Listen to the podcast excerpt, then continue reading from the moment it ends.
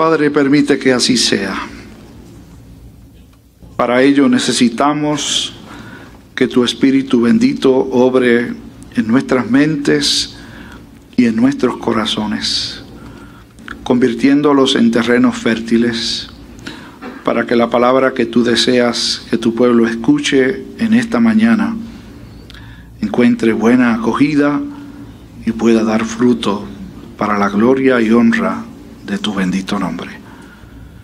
Por Jesús el Cristo lo pedimos. Amén y amén. No sé cuántas veces yo he escuchado y no sé cuántas veces usted ha escuchado a alguna persona y tal vez los labios nuestros ha salido alguna vez. Si es necesario, voy a ir hasta el tribunal celestial para hacer, hacer valer mis derechos. No sé cuántos de ustedes lo han dicho alguna vez. Yo lo he oído en algunas ocasiones, ¿no? Y ustedes saben que en nuestro, nuestro sistema de justicia hay tribunales y hay rangos, ¿no? Y el tribunal más alto al que alguien puede acudir para buscar algún tipo de remedio es el tribunal eh, supremo, ¿no? Pero entonces alguien dice, tiene que haber algún tribunal mayor que el Supremo. Sí que lo hay, ¿no? El asunto es cómo se lleva un caso al tribunal celestial, ¿no?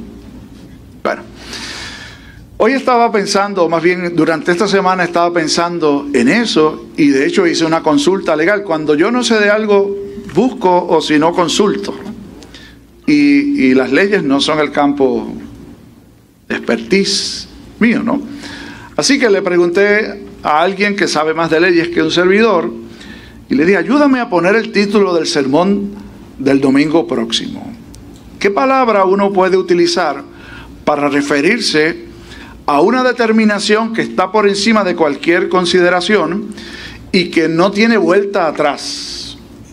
Y le, hablé un poco acerca de qué tribunal era el que iba a estar haciendo referencia y la persona me dijo, pastor, la mejor palabra es dictamen.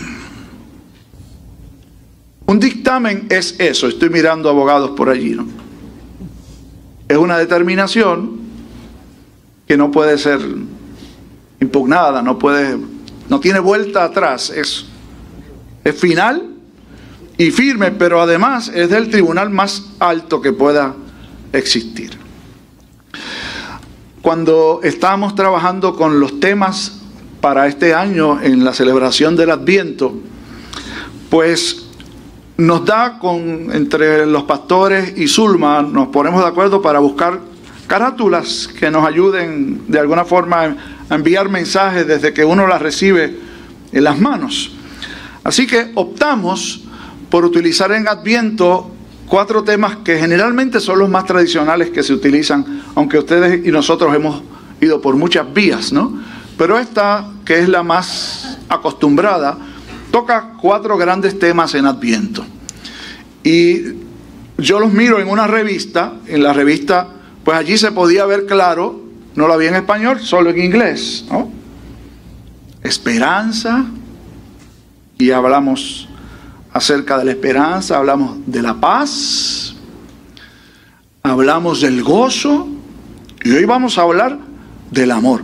Pero no se veía en la revista lo que cuando uno tiene el programa en las manos y ve con claridad, es que hay un versículo bíblico que está allí debajo, y ustedes lo vieron, y el versículo bíblico es parte de la lectura que se hizo hace un momento. Y nosotros habíamos escogido otra serie de lecturas bíblicas para el adviento, y entonces cuando llegan los boletines, yo soy medio maniático, o sea, mi esposa dice que no es medio, ¿verdad? Que es maniático completo. Y, yo veo la lectura allí y yo digo, no está bien que haya una lectura en la carátula y, y en la parte de atrás haya otra lectura. Así que cambiamos, ajustamos y por eso ustedes vieron que hoy leímos un pasaje que a todas luces no tiene nada que ver con Nochebuena y con el cuarto domingo de Adviento y con la Natividad, muchísimo menos. Pero saben que no es así. Si uno hace un buen ejercicio y examina el texto bíblico, se va a dar cuenta de todo lo que yo me di cuenta y voy a compartir con ustedes en un momento. El primer énfasis que queremos hacer es al hecho de que las palabras que están allí, en español decimos en negrillas, pero no en negrillas, estas serían blanquillas, porque las letras están en blanco. Y hay una palabra que está allí más destacada que otros y es amor, ¿no? En el texto que leímos, misericordia, que son sinónimos para efectos del pasaje de la Sagrada Escritura. Y voy a empezar por allí y lo que voy a decir lo voy a decir con el respeto de todos y los que nos están viendo allá en sus casas, pero con más respeto a Dios que a ustedes. Navidad es una fiesta que se presta para que nos pongamos nosotros en el lugar que le toca a Dios. No veo las caras de ustedes, ¿verdad? Que por lo menos me quieran bajar del púlpito. Pero es así. Porque nosotros hacemos nuestros mapas de lo que va a ser la celebración de la Natividad o de la Navidad. Y enseguida ponemos elementos. Y decimos, ¿qué hacemos en Navidad? Bueno, en Navidad siempre íbamos a casa de la abuela y este año la abuela no está. La Navidad no es lo mismo sin la abuela, o el esposo, o el abuelo, o la esposa, o los hijos, o cualquier familiar que haya fallecido. Miren, les tengo que decir de nuevo, con respeto a ustedes, pero con más respeto a Dios y a la palabra que a ustedes. Eso no es correcto, eso no está bien, eso no es un acercamiento propio a lo que celebramos. Porque lo que celebramos es a Cristo. Y el que tiene que estar en el centro de la festividad nuestra no es la abuela, ni el abuelo, ni el esposo, ni la esposa, ni los que no están. En el centro de la celebración nuestra tiene que estar Cristo. Lo dije, ¿verdad? Me imagino que lo han oído. Otro. Miren, cuando yo pastoreaba en Mayagüez, había una señora que la quiero mucho, la quise muchísimo, ya está con el Señor. Y que me decía, como a mí me gustan las canciones viejas, ella me dice, pastor, de esas canciones viejas que usted cante, cante esta. Y me dice, sin un amor. No sé cuántos de ustedes se acuerdan de esa canción. Dice, sin un amor, la vida no se llama vida. Óiganme. Claro, era su canción preferida porque fue una mujer que enviudó muy joven. No enviudó, pero como otra decía cuando se separaban el difunto, ¿no? Fue que el, esposo la dejó, la dejó con dos niños pequeños, consiguió otra, y ella nunca se volvió a enamorar ni se volvió a casar. Eso lo hizo por voluntad propia, no fue porque yo se lo aconsejé. Pero me decía, pastor, para mí se acabó el amor. Y sin un amor la vida no se llama vida. Le dije, bueno, hay unas cuantas cosas que corregir ahí. Es cierto que sin un amor la vida no se llama vida, pero ese amor no es del parejo ni de la pareja. no es del marido, ni de la esposa, ni del padre, ni de la madre. Es el amor de Dios. Sin ese amor es que nadie puede vivir. Los demás, todos, aunque lo extrañemos, son temporales, ¿saben? El marido se tiene y algún día se va a dejar de tener. La esposa igualmente. Los padres, los hijos y usted siga por allí. No es correcto que usted diga, la Navidad no es la misma porque ya no tengo al amor de mi vida. Si el amor de la vida suya era un ser humano, lo compadezco. Pero tengo que ofrecerle una buena noticia. El único amor que hace falta para vivir y ser feliz nunca se va. Y es perfecto. Nunca nos traiciona. Es el amor de Cristo.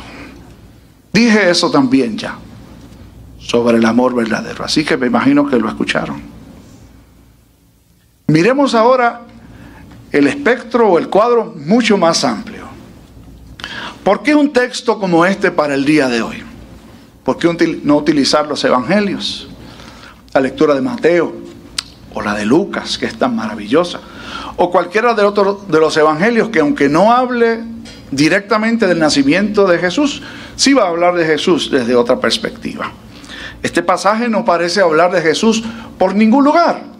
De hecho, es un salmo que si uno lo lee completo es muy largo.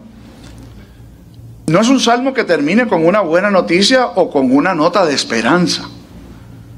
Se conoce como un, como un salmo pactual davídico o real. ¿Eso qué quiere decir en español?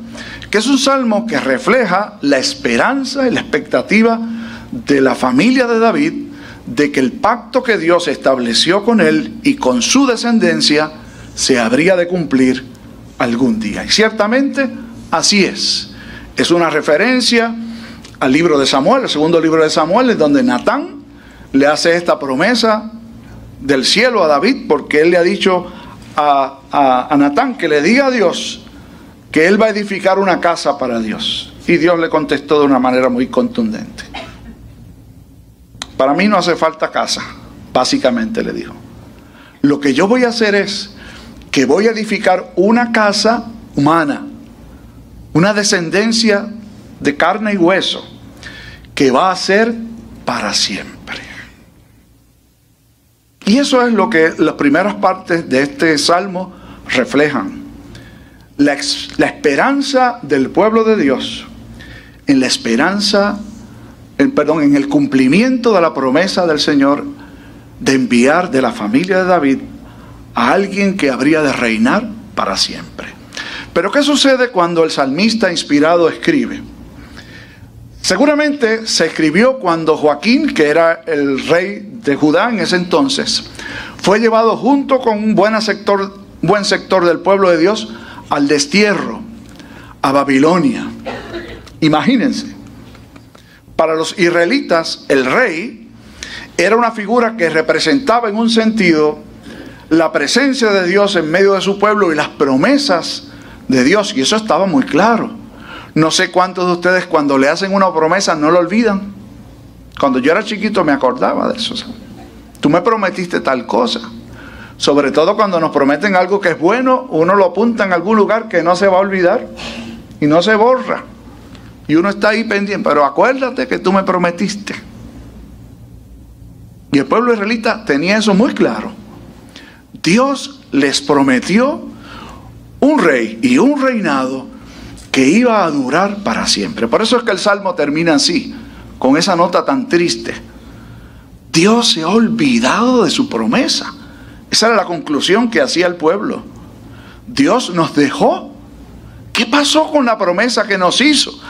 Ahora estamos en esta situación que lo menos que representa es un ambiente de esperanza. Realmente el salmista vierte su corazón como lo hace eh, Jeremías, por ejemplo, en su libro, que es un libro de muchos lamentos. Termina con un lamento, pero comienza con una palabra de esperanza.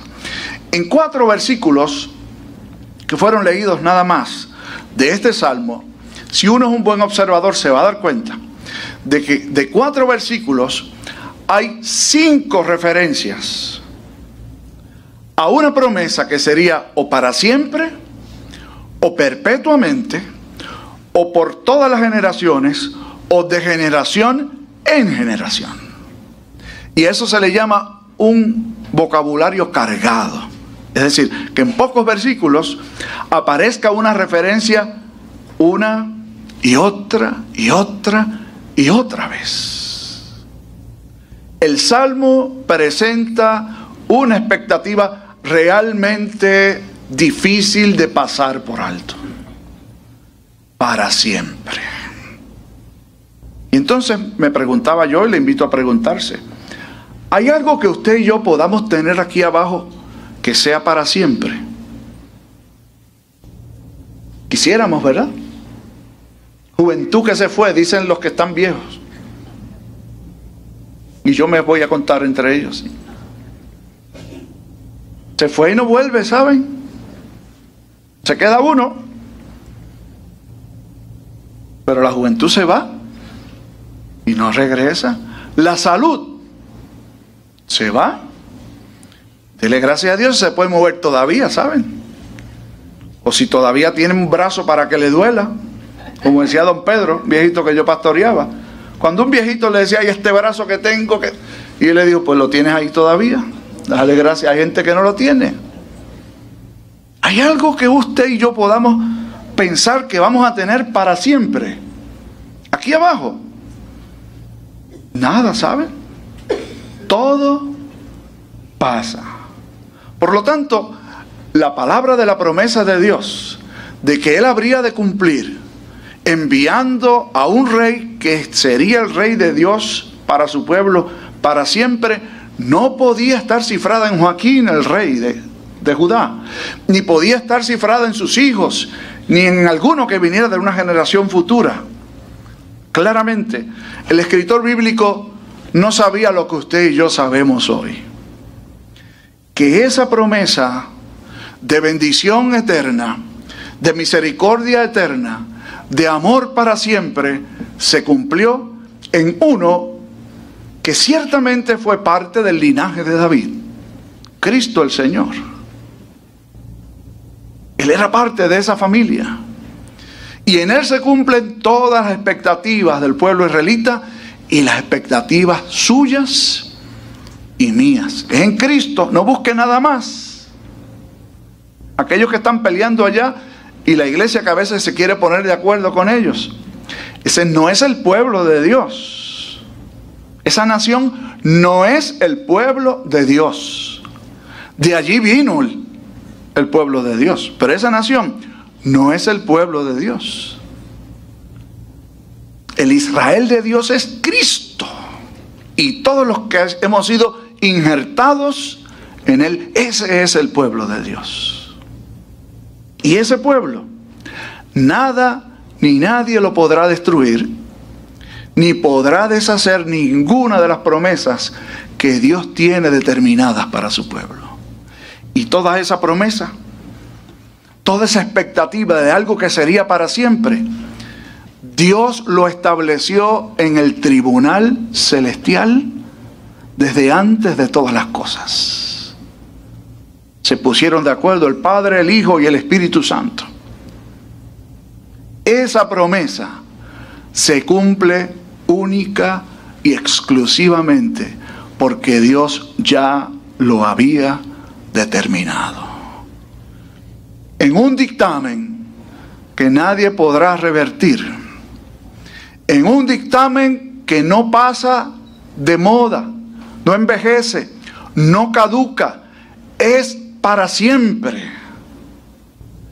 Y ese dictamen Dios lo hizo valer en Cristo y lo va a seguir haciendo valer cada día en la vida suya en la vida mía y en la vida del pueblo de Dios. Saben, Dios no puede ser burlado. Él no es como nosotros. Si nosotros fuéramos infieles, Dios permanece siendo fiel. Él no es como nosotros, ¿saben? Que nosotros decimos, si tú te portas mal conmigo, yo me porto mal contigo. Si te portas bien conmigo, yo me porto bien contigo. Pero Dios no es así. Si nosotros fuéramos infieles a Él, Él no nos corresponde de la misma manera. Él permanece siendo fiel. Y no fiel a ti ni a mí. Dios es fiel a su palabra, a lo que Él ha establecido, a su dictamen, a lo que Él ha prometido y lo va a hacer cumplir porque Dios es Dios eternamente y para siempre. Usted y yo podemos celebrar una Navidad de amor, no porque estemos rodeados de los que amamos. Fantástico si se puede. Y aquí yo veo familias que se reencuentran. Qué bonito, qué bueno. Pero no es así todos los años. O algún día vamos a estar ausente alguno de nosotros. O a lo mejor soy yo el que no está. Y por eso la Navidad pierde su valor. No. La Navidad siempre tiene sentido para el pueblo de Dios porque Él ha hecho un dictamen de que es así y va a ser así para siempre. Yo leí una historia que me pareció curiosa e interesante. Hace muchos siglos atrás, el rey Jorge III, rey de, Inglaterra, tenía entre su corte a un astrónomo, tenía varios, ¿no? Pero tenía un astrónomo muy reconocido y muy famoso en su tiempo, Herschel, era un astrónomo de la corte eh, inglesa y pues él eh, nació, aunque nació en Alemania, servía allí y era una persona distinguida. Y en una ocasión Herschel pidió audiencia con el rey para poder hablar de sus asuntos, que, que no es otra cosa que la ciencia y la astronomía. Y el rey se aseguró de que se verificara el expediente de aquel astrónomo. ¿Y qué descubrió? Que en un momento determinado, él siendo parte del ejército de Inglaterra, desertó. Y había una ley en aquel entonces que todo desertor debía pagar por su infidelidad con la muerte. A menos que el rey interviniera. Así que hizo pasar, en lugar de hacer pasar, perdón, hizo esperar a Herschel, le dijo, le, mandó a decir, quédese allí esperando que el rey tiene algo que resolver. Y el rey resolvió con un documento que establecía el perdón por la deserción de aquel hombre. Y una vez firmado eso, mandó a pasar a Herschel y le explica lo que pasó. Usted desertó, la pena es la muerte, pero yo lo estoy perdonando. Le dio un indulto Ahora podemos hablar de las estrellas. Ahora podemos hablar de los astros. Porque hubo una determinación que va por encima de la deslealtad y la infidelidad. Dios ha hecho algo sumamente mejor contigo y conmigo. Que somos desobedientes. Que hemos invalidado la ley de Dios pero Él sigue siendo el mismo. En Cristo Jesús perdonó nuestros pecados. Ahora podemos hablar de las estrellas, de lo que sea que tengamos que hablar, por el amor de Dios, que es en Cristo Jesús, Señor nuestro. Oremos. Padre, gracias por tu misericordia y tu amor que son para siempre. por la persona y obra de tu Hijo Jesús, Rey para siempre de tu pueblo, por el amor tuyo, que es eterno, que es perfecto. Permite que hoy podamos recibir esa muestra de amor tuyo en la persona de Jesús y recibiendo el perdón por medio del dictamen tuyo podamos entonces estar en paz, vivir en paz y expresar tu amor a otros. Gracias por el regalo maravilloso del amor encarnado en tu Hijo Jesús. Concédenos una Navidad de amor. Por Jesucristo el Señor te lo pedimos. Que así sea. Amén y amén.